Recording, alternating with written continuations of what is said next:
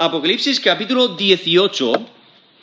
Si Dios lo permite, vamos a considerar desde el versículo 9 hasta la primera parte del versículo 17. Apocalipsis 18, del versículo 9 hasta la primera parte del capítulo, del versículo 17. Todo en lo que confías se derrumbará, excepto Dios. ¿En qué confías? Todo en lo que confías se derrumbará, excepto Dios. ¿En qué confías? Aquí en Apocalipsis 18 nos encontramos con esta profecía sobre la caída de Babilonia y está hablando de esta ciudad real que existirá en el futuro. Es la ciudad de Babilonia que está en el Éufrates y va a ser la materialización de un sistema totalmente antidios. Y aquí está describiendo su caída, va a ser destruida. Y todo está dentro del plan de Dios. Dios es el que obra esta destrucción y usa a, a sus propios enemigos para hacerlo. Nos dice en Apocalipsis 17, versículo 16, dice, los diez cuernos que viste en la bestia, estos aborrecerán a la ramera y la dejarán desolada y desnuda y devorarán sus carnes y la quemarán con fuego. esos diez cuernos, anteriormente en Apocalipsis nos ha dicho que son diez reyes, que son una coalición de reyes que entregarán sus poderes, sus reinos a la bestia, quien es el anticristo. Y esta ramera, esta gran ramera, nos la identifica allí en Apocalipsis 17, versículo 5, dice, Babilonia la grande, la madre de las rameras y de las abominaciones de la tierra. Entonces esta, esta ramera, esta que seduce eh, a, las naciones, seduce a los reyes, a los mercaderes, a los, a los navegantes, los marineros, eh, nos dice en Apocalipsis 17, versículo 2, dice, con la cual han fornicado los reyes de la tierra y los moradores de la tierra se han embriagado con el vino de su fornicación. Y está expresando esa seducción a seguir lo que es malo. Aquí en este, este centro eh, político, este centro religioso, este centro comercial anti Dios, lo cual eh, pertenece al al reino de la bestia, al reino del anticristo, y están intentando llevarse a, todo el mundo en, contra de Dios. Vemos este conflicto espiritual que hay. Y entonces llegamos aquí al capítulo 18, donde está anunciando esta, esta caída de este sistema antidios y de la ciudad antidios.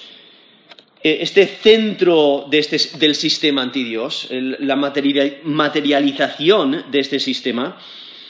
Y desde el versículo 9 hasta el versículo 19 vemos el lamento de, eh, tres partes de la sociedad que se han lucrado, han disfrutado de esta ciudad y se han embriagado en sus seducciones y en el versículo 9 al 10 vemos el lamento de los reyes de la tierra.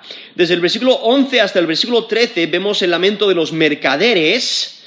Eh, y, realmente hay una, separación en su lamento, porque en el versículo 14 vemos una exclamación hacia Babilonia, que lo más probable que sean estos mismos mercaderes que interrumpen eh, este lamento y se dirigen directamente a Babilonia. Y por ello los mercaderes lamentan desde el versículo 11 al 13 y luego del versículo 15 hasta la primera parte del versículo 17. Y luego desde el versículo 17 hasta el versículo 19 vemos el lamento de los navegantes, o sea, de los marineros, de las gentes del mar. Y todas estas personas se han beneficiado de Babilonia y están embriagados, están seducidos, están entregados a, todo el mal de este sistema antidios. Y anunciando de antemano esta destrucción, Dios ha dicho a su pueblo que salga de esta ciudad. Por eso lo vemos ahí en el versículo 4, Dice, salid de ella, pueblo mío, para que no seáis partícipes de sus pecados, ni recibáis, ni recibáis parte de sus plagas, porque sus pecados han llegado hasta el cielo y Dios se ha acordado de sus maldades. Entonces, ¿qué es lo que va a recibir? Va a recibir exactamente lo que merece. Va a recibir juicio divino, va a recibir la ira de Dios. Ahora, lo que es interesante aquí en, esta sección, aunque solamente vamos a considerar eh, parte de estos lamentos, los primeros dos lamentos, y dejaremos el tercer lamento, el de los navegantes, para eh, otra ocasión, pero aquí vemos que los reyes lamentan, en versículo 10 lo podemos percibir, que lamentan el poder que se ha perdido, este poder de Babilonia que se ha perdido con, tanta rapidez. ¿Y por qué se interesa en el poder? Porque los reyes, los reyes mismos se interesan por el poder, eh, por, el poder, ellos tienen poder mismo y por ello lamentan esta destrucción del poder de Babilonia. En versículo 11 y en versículo 16 vemos a los mercaderes que lamentan porque han perdido su mercado lucrativo. O sea, había tanta ganancia que estaban consiguiendo de Babilonia, pero se ha derrumbado. Y aún los mercaderes, o sea, los que tienen el comercio marítimo, lamentan eh, esa gran pérdida de ese mercado que tenían ahí en versículo 19. Y también podemos percibir cómo el, ángel que está describiendo esto al apóstol Juan usa eh, diferentes tiempos. Él usa el tiempo futuro para hablar del primer lamento, el segundo lamento, que empieza desde, el versículo 11 hasta el 14, eh, vemos eh, que usa el tiempo presente para describir más en detalle y, dramatizar de una manera más grave esta destrucción, y luego usa el tiempo pasado, desde el versículo 17 hasta el versículo 19. Pero vemos cómo estos lamentos añaden más detalle sobre la maldad que, ocurrirá en el futuro y en especial en los caminos de la gran ramera de este sistema antidios. Y lo que resalta es que eh, aquí vemos el mundo entregados a, a, las riquezas, al lujo, a toda clase de placer, pero todo eso se derrumba. Y por ello nos está eh, exhortando a no, poner nuestra confianza en esas cosas, a eso que es temporal, a eso que parece que te puede mantener firme. O sea, ¿cuántos de nosotros conocemos a personas que en un tiempo pasado tuvieron mucho dinero y parecían inmovibles y de repente algo ocurre, cae la economía, pierden su negocio, algo ocurre y de repente lo pierden todo? O sea, tenían toda su esperanza en su cuenta bancaria y de repente se desploma, ¿no? O cuántos ponen su confianza en sus, relaciones y de repente algo ocurre y ¡pum! se, destruyen esas relaciones. O, cuántos ponen su confianza en, su, parecer, ¿no? En, su cuerpo, en sus habilidades, en su belleza y pasa el tiempo y se, se arruina, se, se derrumba o tienen un accidente grave y de un día para otro pasan de ser una supermodelo o quizás un atleta olímpico, eh, etcétera, y de un día a otro lo pierden todo por ese grave accidente. O sea, cosas en las que las personas confían se derrumban. Pero cuando confías en Dios, siempre hay estabilidad siempre hay fortaleza. Y por ello debemos de siempre confiar en Dios. Ahora, aquí en versículo 9 dice, los reyes de la tierra que han fornicado con ella y con ella han vivido en deleites, llorarán y harán lamentación sobre ella cuando vean el humo de su incendio, parándose lejos por el temor de su tormento, diciendo, ¡Ay, ay de la gran ciudad de Babilonia! La ciudad fuerte, porque en una hora vino tu juicio. Ahí vemos este lamento de los reyes de la tierra. Ellos tienen conexión con Babilonia. Lo vemos ahí en capítulo 17, en Apocalipsis 17, 2. Dice, la cual han fornicado los reyes de la tierra y los moradores de la tierra se han embriagado con el vino de su fornicación, han tenido esta relación ilícita, esta, esta adoración de dioses falsos, este, eh, esta entrega a este sistema totalmente anti Dios. Y en el capítulo 17 vemos como eh, nos explica el derrumbamiento de, este sistema religioso anti Dios, aquí en el capítulo 18, del sistema comercial anti Dios, pero vemos esta, relación que tienen estos reyes que se han entregado por completo a, las seducciones de, este, de, la, gran ramera, de, este sistema eh, anti. Aún nos dice en capítulo 17, versículo 18, y la mujer que has visto es la gran ciudad que reina sobre los reyes de la tierra. Vemos que los tiene sujetos, gobierna sobre estos reyes. Y por ello estos son los reyes y son los primeros en expresar su lamento por la caída de Babilonia. Y se, y se lamentan porque eh, Babilonia ha perdido su poder con tanta rapidez. Y es algo que se repite en este texto, donde nos menciona en versículo 10, la última frase, porque en una hora vino tu juicio. Y es algo que, que en cada uno de los lamentos lo menciona. Por ejemplo, en versículo 17, porque en una hora ha sido consumida tus consumidas tus riquezas. O aún en, al final del versículo 19, pues en una hora han sido, ha sido desolada. Viendo esa, esa gran rapidez con la que ocurre. Ellos pensaban que era intocable.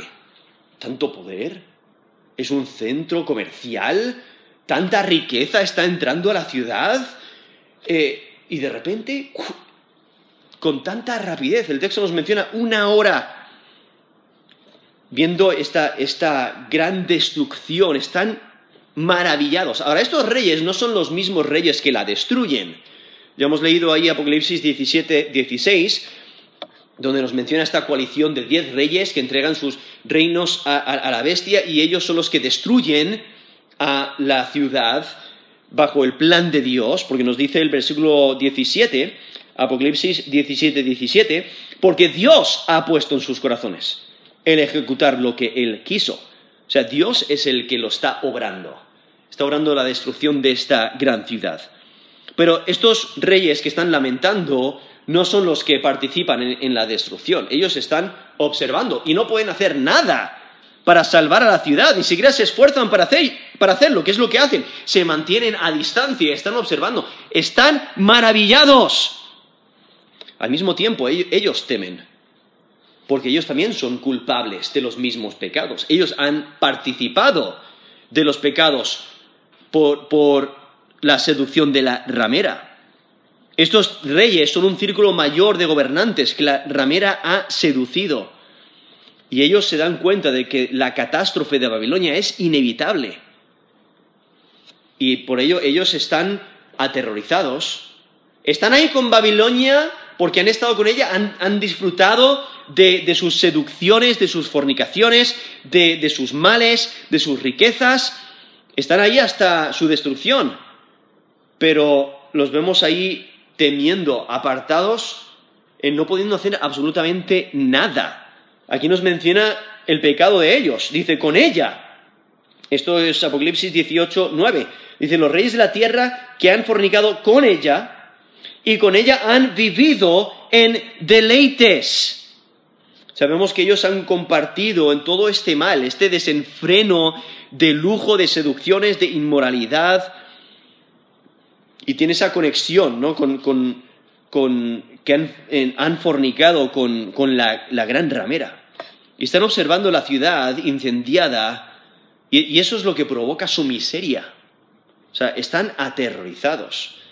Realmente la, expresión que, nos presenta dice en la última frase, dice, cuando vean el humo de su incendio. Nos recuerda a la destrucción de Sodoma y Gomorra en Génesis.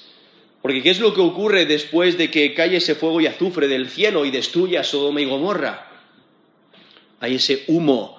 Nos dice en Génesis 19, 28, y miró hacia Sodoma y Gomorra y hacia, toda la tierra de aquella llanura, miró, y he aquí que el humo subía de la tierra como el humo de un horno. Eso es Génesis 19, 28. Después de la destrucción de Sodoma y Gomorra, vemos ese humo eh, que refleja esa ira de Dios contra esas ciudades por sus pecados. Y eso es lo que va a ocurrir aquí con Babilonia, este centro antidios. Y el fuego es principal en la causa de su ruina, aunque también otras plagas la afectan. Porque en Apocalipsis 17, versículo 16, eh, nos dice que la quemarán con fuego y en capítulo 18, versículo 8, nos dice, vendrán sus plagas, muerte, llanto y hambre, y será quemada con fuego. O sea, principalmente el fuego es la que la destruye, pero también habrá muerte, llanto, hambre. Esas plagas las destruirán por completo y no tiene ninguna clase de esperanza, y por eso los reyes llorarán y harán lamentación sobre ella, nos dice el versículo 9 versículo 10 dice, parándose lejos por el temor de su tormento, diciendo, ¡ay! ¡ay! Ese término hay traducido ay es una expresión de disgusto ante desastre y calamidad. Están observando esta destrucción y, y están disgustados porque disfrutaban de la ciudad, disfrutaban de este sistema anti Dios pero les vemos con esa, precaución de distanciarse de la ruina de la ciudad. Están fascinados del fuego horroroso, están, eh, están lamentándose porque son impotentes para ayudar. No, no pueden hacer nada y temen que les ocurrirá lo mismo a ellos. Lo que demuestra es que el incendio devastador de Babilonia no es el fin de la historia. Aún quedan cosas por ocurrir antes de que venga el Mesías ah, y destruya el mal y, eh, pasemos a la eternidad con él. Y entonces, eh, viendo aquí a estos reyes que están reunidos, están eh, reunidos aquí lamentándose aunque el texto no nos, dice por qué, se han reunido para observar el fuego, o sea, lo podrían observar individualmente, pero realmente nos, nos hace pensar en lo que va a ocurrir en el futuro, cuando se reúnan para batallar contra el Mesías, para batallar contra el rey guerrero. Nos lo dice Apocalipsis 19, 19. Vi a la bestia y los reyes de la tierra y a sus ejércitos reunidos para guerrear contra el que montaba a caballo y contra su ejército. Eso es Apocalipsis 19, versículo 19. Y aquí vemos a estos reyes expresando dolor, expresando gran lamento. Estos ayes que nos presenta aquí en este texto, aquí en capítulo 18, son diferentes, se diferencian a los anteriores que encontramos en Apocalipsis, eh, con una variación gramatical, porque estos, son gritos de lamento, pero anteriormente eh, los ayes que son expresiones de desastre y calamidad. Los encontramos, por ejemplo, en Apocalipsis 8:13 Dice, ay, ay, ay de los que moran en la tierra a causa de los otros toques de trompeta que están por sonar los tres ángeles. Eso es Apocalipsis 8.13 o Apocalipsis 12.12. Ay de los moradores de la tierra y del mar, porque el diablo ha descendido a vosotros con gran ira, sabiendo que tiene poco tiempo. Eso es Apocalipsis 12.12 en, esos usos del término hay, vemos que son expresiones de desastre y calamidad. O sea, están básicamente diciendo a la población, hay lo que os, lo, que os queda por sufrir. Hay lo que viene. En contraste con lo que vemos aquí en, Apocalipsis 18, que son gritos de lamento, diciendo, ay, ay, no, mira lo que se ha perdido. Y vemos esta, esta repetición. En cada uno de los lamentos empieza de la misma manera. Porque empieza con el diciendo, ay, ay, de la gran ciudad.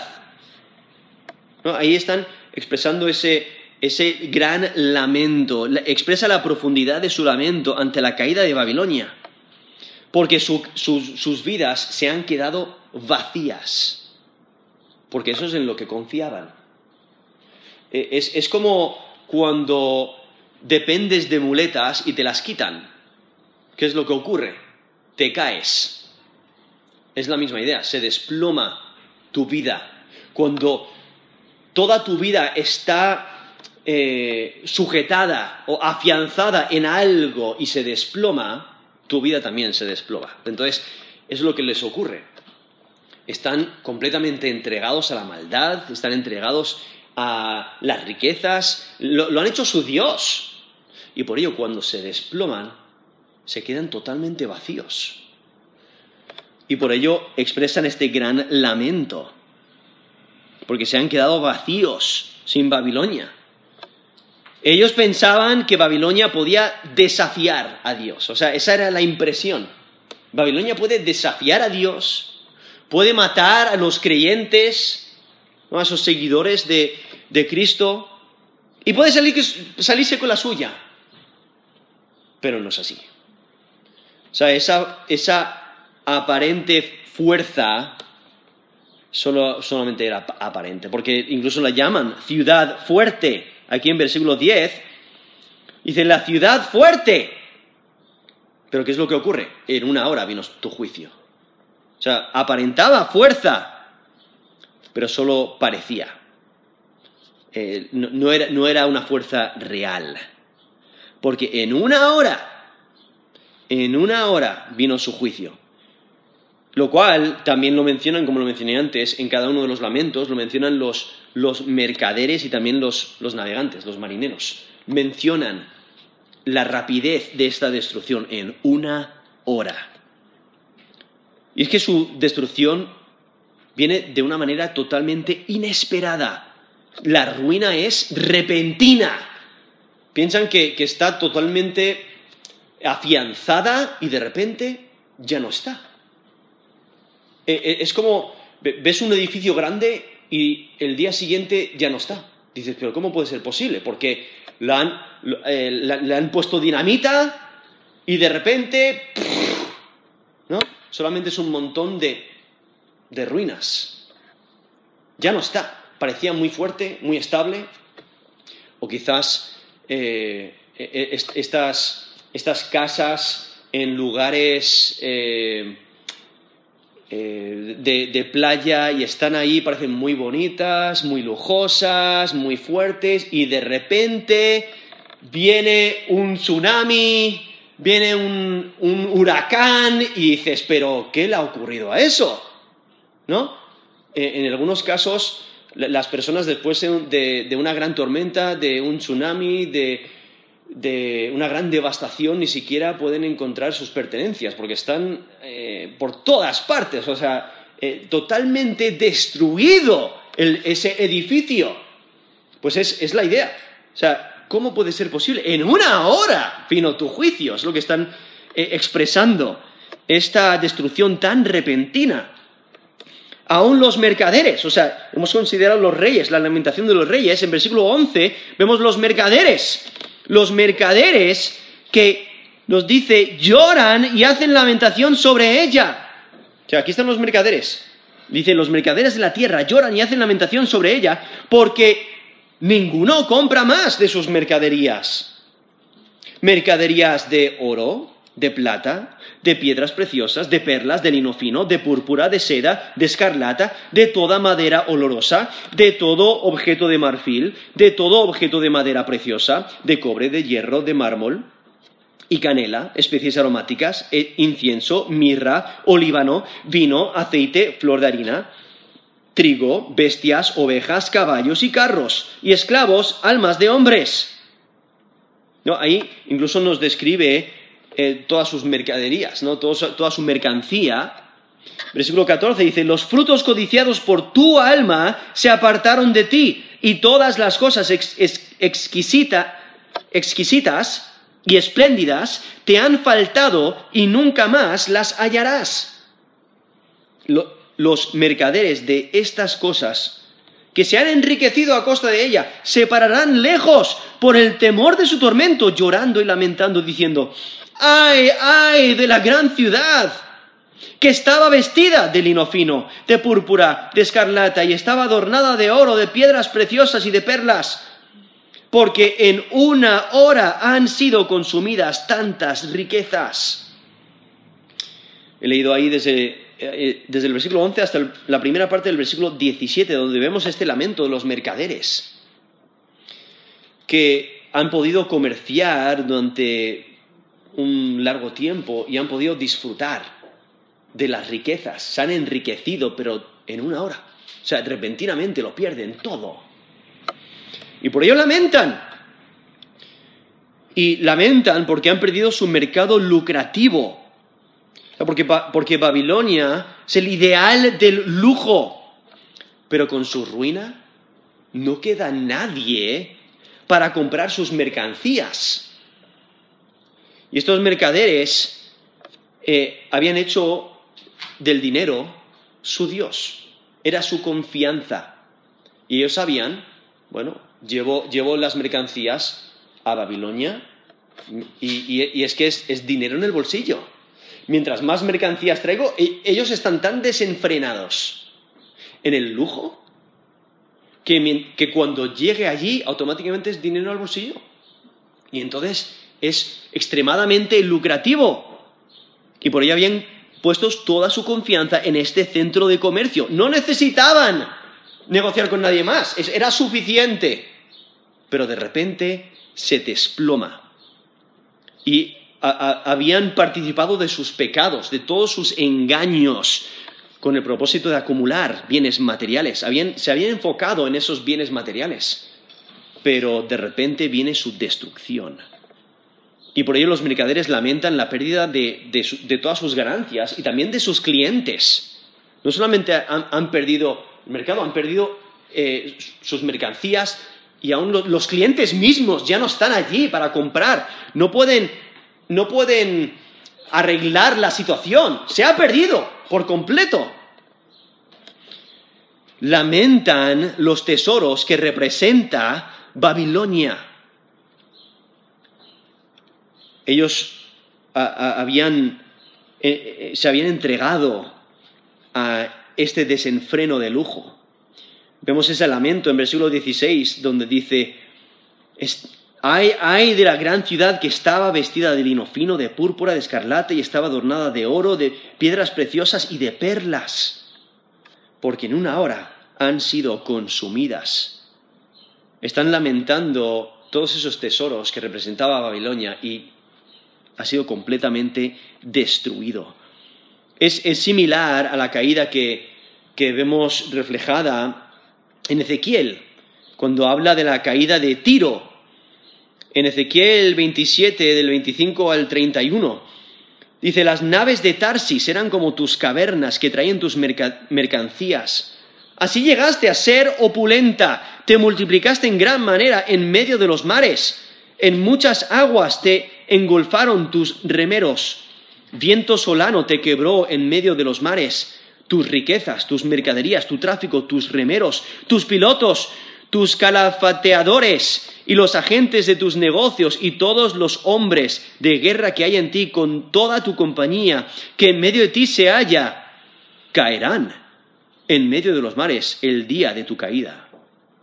Al estrépito de las voces de tus marineros temblarán las costas, descenderán de sus naves todos los que toman remo, remeros y todos los pilotos del mar se quedarán en tierra y harán oír su voz sobre ti, y gritarán amargamente y echarán polvo sobre sus cabezas, y se revolcarán en ceniza, se raerán por ti los cabellos, se ceñirán de cilicio, y echarán por ti endechas amargas con amargura del alma. Eso es Ezequiel 27, del 25 al 31 vemos una descripción similar, un lamento similar, en ese caso por la caída de Tiro, pero nos ayuda a, poder eh, entender un poquito más de lo que está ocurriendo, ¿no? esos detalles de la caída, donde hay tantas personas involucradas en este comercio y hay ganancia por todas partes, todos se están enriqueciendo, pero de repente viene su caída, su destrucción. Ahora, el lamento de los mercaderes es mayor que el de los reyes y aún también de los navegantes, de los marineros, que, luego nos lo menciona el texto del versículo 17 al 19, es porque su pérdida es mayor. Y su lamento se centra en el comercio, porque eso, el comercio es lo que genera esas riquezas. Pero aquí destaca ese problema, el problema de confiar en las riquezas porque es una falsa seguridad. Y esas riquezas no te permiten ver tu codicia, no te permiten ver incluso tu injusticia o tu crueldad, porque lo que comúnmente ocurre cuando, grandes riquezas están involucradas es que las personas se aprovechan las unas de las otras. Y siempre hay uno en el rango más bajo que lo sufre todo, hace todo el trabajo, sufre todo y es el que menos gana y aún le oprimen. ¿no? Siempre hay injusticias, crueldades y lo que hace el dinero es las personas quieren aún más. ¿no? Muchas veces han preguntado a personas extremadamente ricas cuánto es suficiente y la respuesta es siempre la misma. Uno más. Un millón más un dólar más, un euro más, uno más. Eh, una entrega total a conseguir riquezas. Por ello tenemos esa advertencia en 1 Timoteo 6:10 cuando dice, raíz de todos los males es el amor al dinero. No es el dinero, es el amor al dinero. Es la entrega que tú tienes hacia el dinero. Y tú puedes amar al dinero teniendo muy poco. Entonces, por eso hay que tener mucho cuidado. ¿Dónde está tu corazón? ¿En qué confías? Y por ello aquí vemos esta descripción que se vuelve más gráfica porque cambia el tiempo, ahora cambian el tiempo presente y, luego ya en el, en el versículo 15 vemos como cambian a un tiempo futuro, pero aquí vemos esta, imagen que presenta de, una tristeza abrumadora. Aquí la, queja de los mercaderes es que nadie compra sus mercancías, porque ya no hay nadie.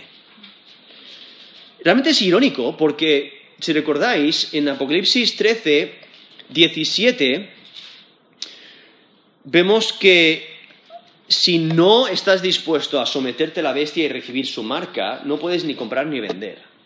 Ahora, estos mercaderes pertenecen a este sistema, que rechazaba el derecho de compra y venta a todo el que no tuviese la marca de la bestia. Nos lo, menciona Apocalipsis 13, 17. Dice que ninguno pudiese comprar ni vender, sino el que tuviese la marca o el nombre de la bestia o el número de su nombre. Estos mercaderes tienen esa marca, por eso, por eso pueden eh, pueden hacer sus negocios y comerciar. Pero ahora estos mercaderes son los que no pueden vender, porque no hay gente que compre. Y porque ellos no pueden vender, tampoco pueden comprar, porque tienen toda su inversión allí y se ha perdido.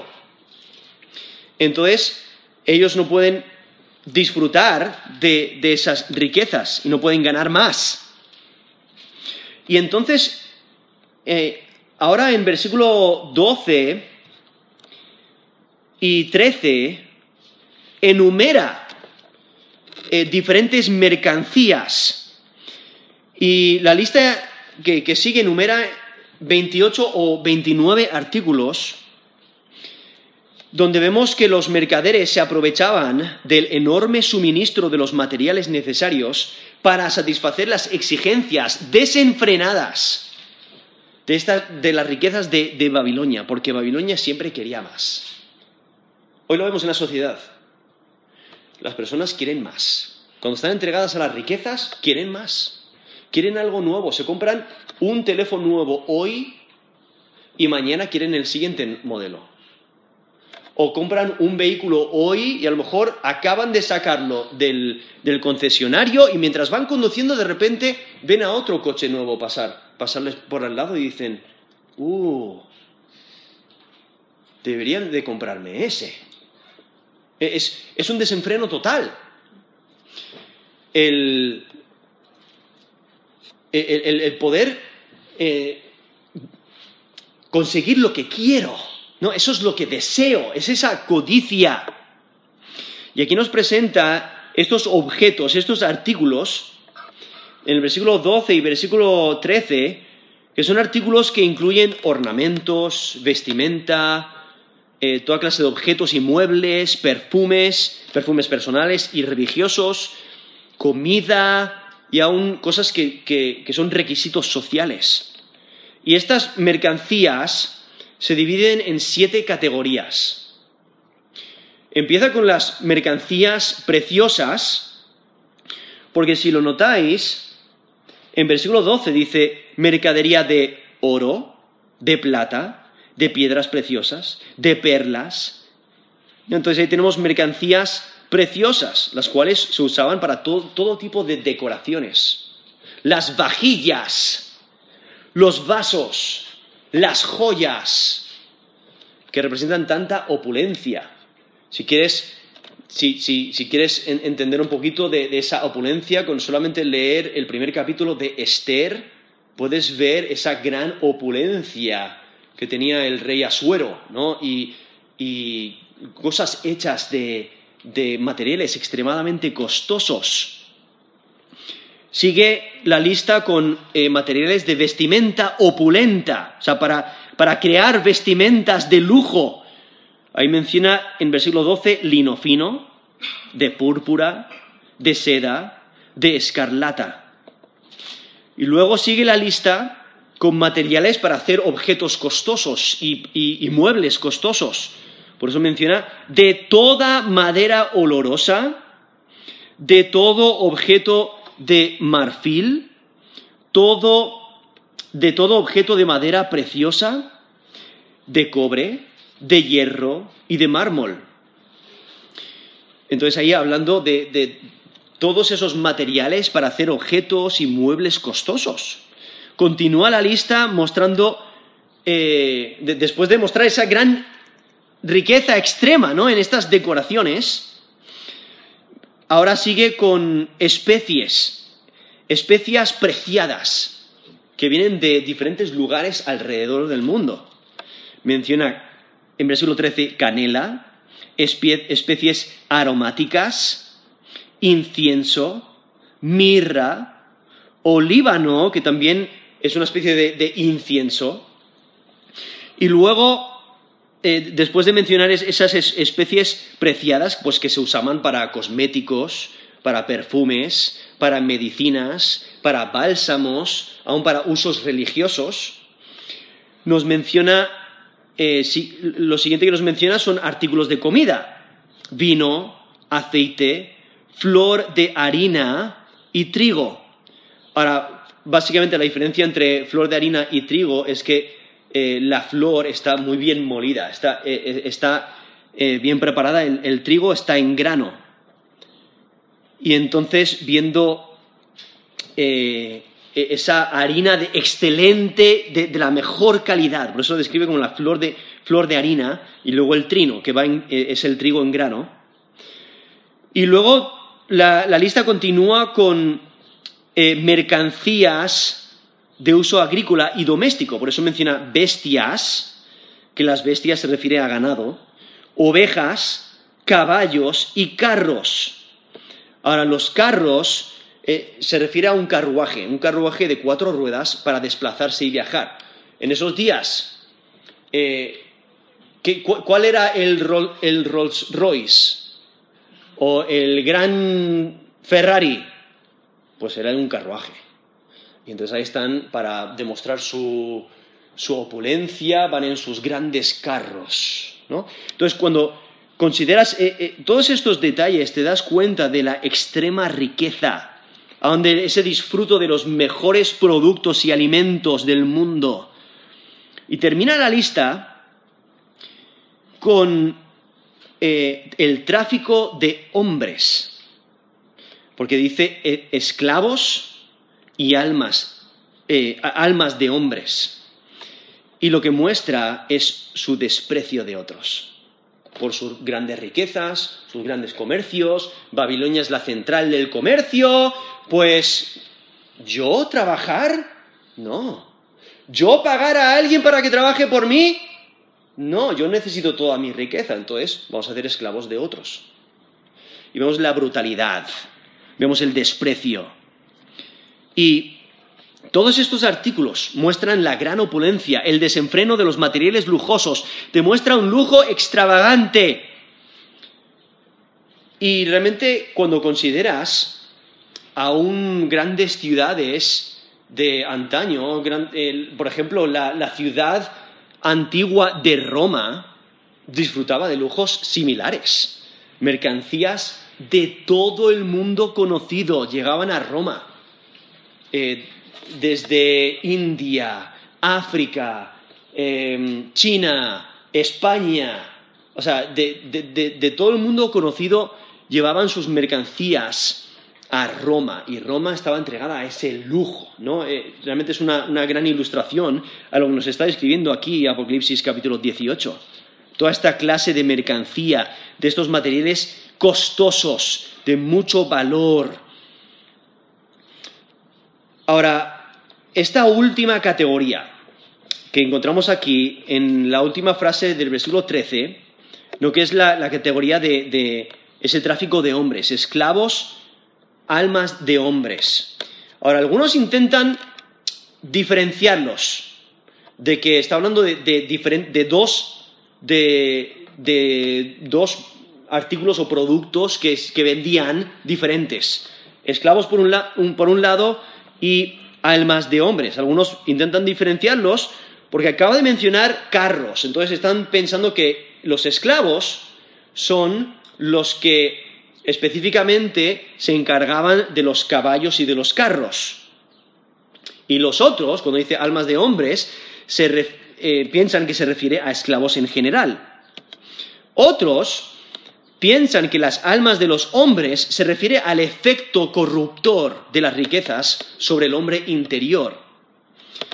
Eh, porque a veces en la escritura vemos ese término que aquí nos traduce almas, se puede traducir persona, porque a veces se refiere a una persona, la persona completa, al alma. Como por ejemplo en Hechos 27, 37. Éramos todas las personas en la nave, eh, 200 76. Vemos ahí a, a Lucas, eh, que nos está relatando esta historia, ahí en Hechos 27, versículo 37, nos describe y usa ese término eh, y lo traduce personas. De todas formas, es difícil entender cómo el alma de un hombre podía ser una mercancía, excepto como un esclavo. O sea, ¿cómo puedes vender un alma de un hombre? ¿No? Entonces, lo más probable es que esté hablando de esclavos. Entonces, cuando menciona aquí, volviendo a Apocalipsis 18, eh, versículo 13, cuando menciona esclavos, almas de hombres, entre, esas dos frases hay un término en griego que se puede traducir de diferentes maneras. ¿vale? Eh, en algunos casos se puede traducir y, en otros casos se puede, tiene el significado de, incluso. Entonces, lo más probable es que en este contexto, porque toda la definición del término depende del contexto, en este contexto quizás es mejor traducirlo como incluso. Entonces, esclavos, incluso almas de hombres. O dando la idea de lo que es igual. O sea, esclavos, lo que es igual a almas de hombres. Entonces, eh, lo que está haciendo es alertando de que, oye, esclavos, o sea, Estamos hablando de hombres. Esto no es algo que se debería de vender. Esto no es algo que se debería de usar como mercancía, como un objeto, de que, oye, he traído tantos esclavos, te los vendo. No, son, son almas de hombres. Entonces, la segunda, la segunda frase, almas de hombres, está ahí para reafirmar la anterior. ¿Cuál es la anterior? Que son esclavos. Pero está intentando establecer la verdad de que, sí, son esclavos, pero son seres humanos.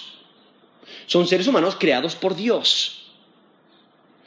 Pero viendo aquí este desenfreno de estos mercaderes, que aún ven a los esclavos como ganado humano. Y esta larga lista de vicios culmina mencionando la esclavitud. Vemos aquí este materialismo extremo, lo cual aún en nuestro día es un grave problema.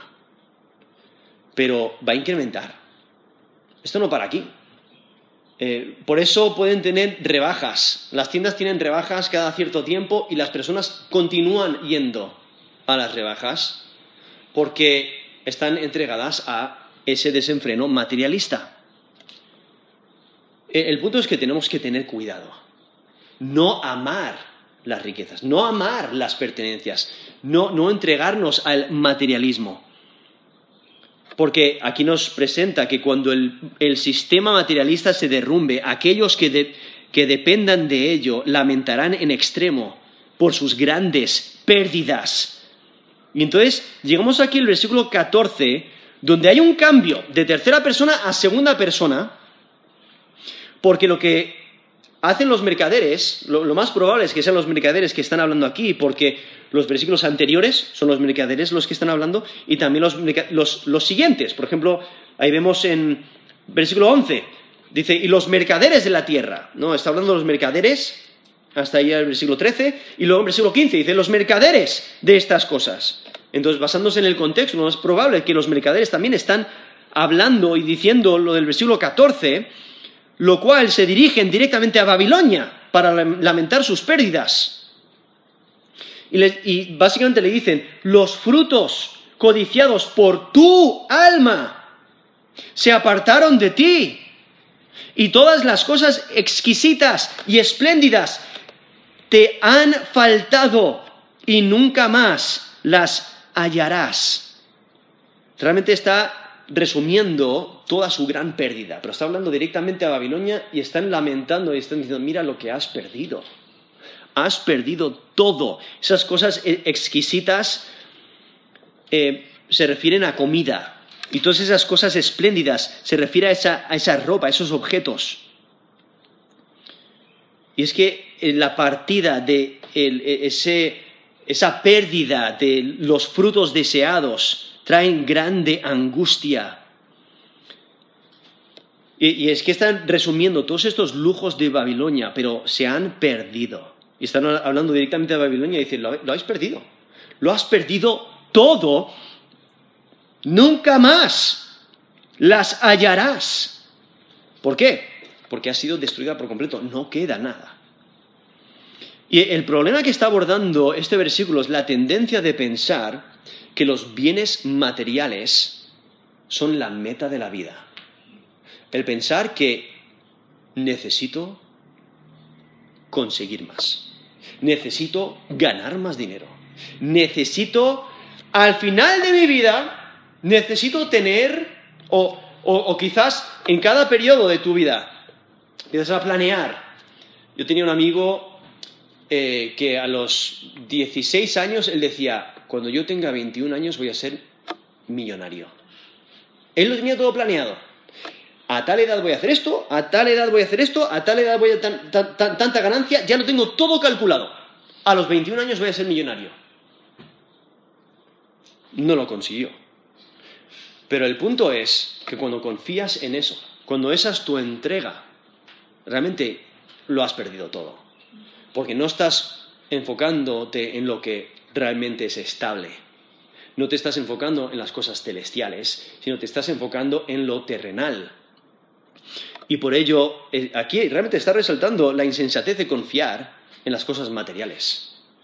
Incluso eh, Jesús mismo nos dice en Lucas 12, el 15 al 21, que dice, mirad y guardaos de toda avaricia, porque la vida del hombre no consiste en la abundancia de los bienes que posee. Voy a, leer ese versículo otra vez. Guardaos de toda avaricia, mirad y guardaos de toda avaricia, porque la vida del hombre no consiste en la abundancia de los bienes que posee. Y luego nos dice el versículo 16, también le refirió una parábola diciendo, la heredad de un hombre rico había producido mucho. Y él pensaba dentro de sí diciendo, ¿qué haré? Porque no tengo dónde guardar mis frutos. Y dijo, esto haré. Derribaré mis graneros y los edificaré mayores. Y allí guardaré todos mis frutos y mis bienes. Y diré a mi alma, alma, muchos bienes tienes guardados por muchos años, para muchos años. Repósate, come, bebe, regocíjate. Pero Dios le dijo, necio, esta noche vienen a pedirte tu alma. ¿Y lo que has provisto? ¿De quién será? Así es el que hace para sí tesoro y no es rico para con Dios. Eso es Lucas 12, del 15 al 21. O sea, la existencia del hombre no consiste en sus riquezas. Nuestra meta debe ser conocer a Dios, vivir para Él, estar satisfechos con Él. Es que el enfoque en la vida no debe ser las riquezas. Hacer las, riquezas el deseo del alma es un grave error. Y eso es lo que vemos aquí en Apocalipsis 18, versículo 14, porque ahí mismo lo dice, los frutos codiciados por tu alma. Ese es el amor de su alma. Todos esos frutos, todas esas codicias, todas esas mercancías que nos ha mencionado anteriormente, todos esos lujos y toda la maldad que, que lo sigue. Eso es lo que ha deseado pero se han apartado de ti. No todas las cosas exquisitas y espléndidas te han faltado y nunca más las hallarás. Y por ello continúan los mercaderes lamentando. Versículo 15, los mercaderes de estas cosas que se han enriquecido a costa de ellas se pararán lejos por el temor de su tormento, llorando y lamentando y diciendo, ¡ay, ay de la gran ciudad! que estaba vestida de lino fino, de púrpura, de escarlata y estaba adornada de oro y de piedras preciosas y de perlas. Por una hora han sido consumidas tantas riquezas. Y aquí vemos a estos mercaderes continuando su lamento, eh, reflejando la misma escena. La, la razón por la que lamentan es porque recuerdan las riquezas que se encontraban en Babilonia, pero se han perdido. Se mantienen lejos de la ciudad, al igual que los reyes, porque temen. Temen la escena, se ponen a distancia, no pueden hacer nada, no pueden ayudar, eh, intentar evitar su destrucción. Ah, temen que les ocurrirá a ellos también, porque ellos han participado de los pecados. Y por ello vemos expresando este gran lamento, diciendo, ay, ahí en versículo 16, ay, ay, de la gran ciudad.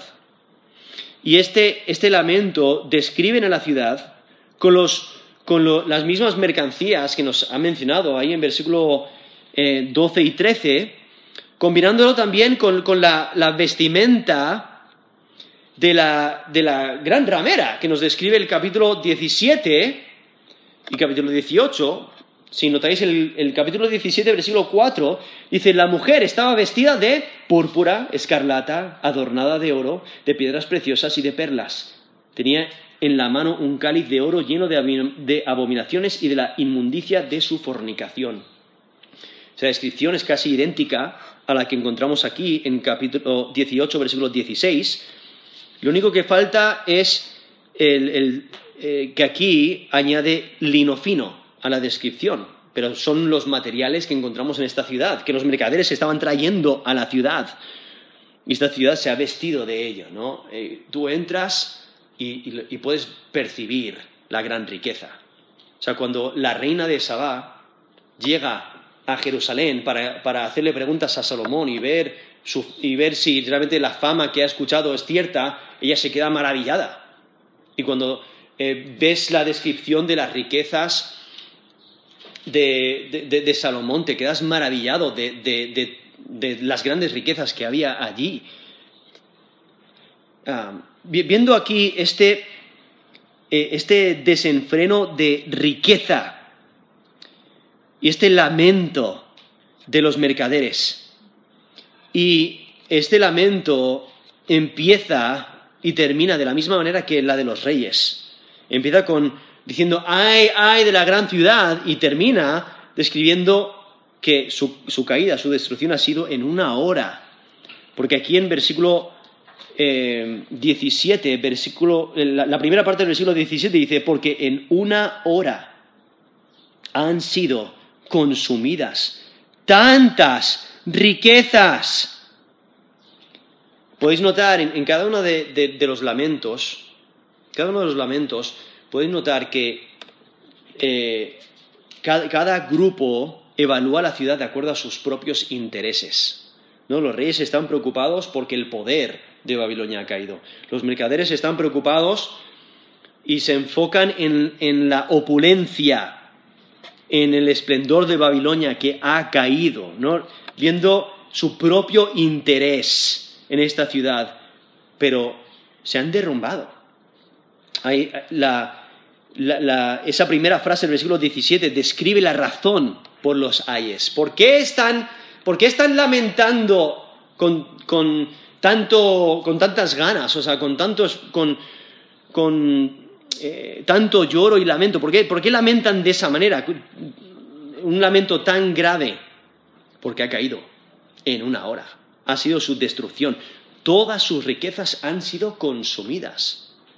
No, las personas que, les, miras a los ojos y puedes percibir la moneda ¿no? en los ojos, el, signo del dólar o del euro, y están constantemente viendo todo eh, de manera monetaria. ¿Cómo puedo hacer ganancia aquí?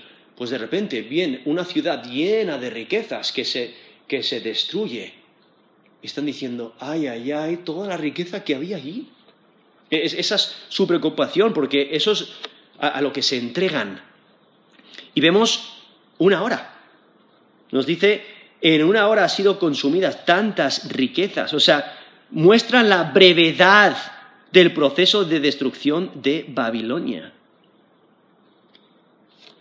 Y el resto del lamento lo veremos en otra ocasión, si os lo permite, es el lamento que sigue de los marineros, de los navegantes, de las gentes del mar. Pero cuando consideramos este texto, debemos de ver que todo en lo que puedas confiar se derrumba, excepto Dios. Todo en lo que confías se derrumbará, excepto Dios. Pero la gran pregunta es, ¿en qué confías? ¿En qué confías? Vamos a terminar en, en oración.